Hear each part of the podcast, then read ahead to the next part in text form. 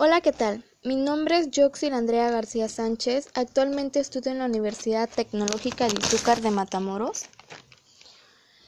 En la materia de expresión oral escrita presentaremos un tema que se llama verbos reflexivos, hoy 24 de septiembre del 2020.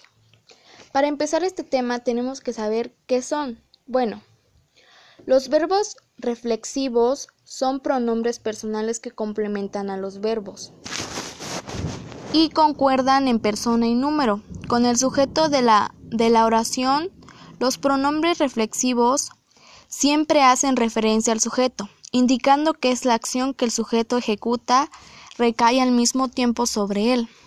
Ejemplo. Yo me compré un coche. Yo, me, es un ejemplo de verbo reflexivo.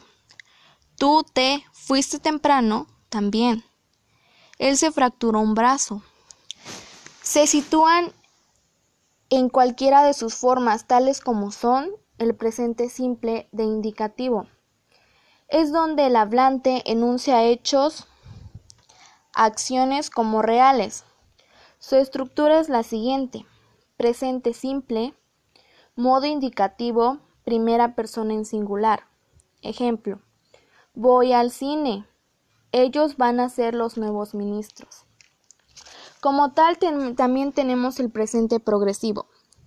Se utiliza para expresar una acción en curso, en progresión o inconclusa. El presente progresivo también permite expresar un futuro o una intención. Por ejemplo, vamos a contar los votos esta tarde. Pasamos con el siguiente, que es el futuro simple. ¿Qué es el futuro simple? Es el tiempo absoluto que expresa que algo exista, existiría o tendría lugar en un momento para tener el momento del habla. Por ejemplo, yo viajaré al espacio. Tú conocerás Marte. Y por último, el último que, el último que veremos es el futuro perisprástico que son aquellos que son de futuro asegurado o inmediato, construido como paráfrasis verbal con el verbo, con el verbo ir y la posición a. El ejemplo sería pronto voy a irme. Iba a irme, pero ya no me fui.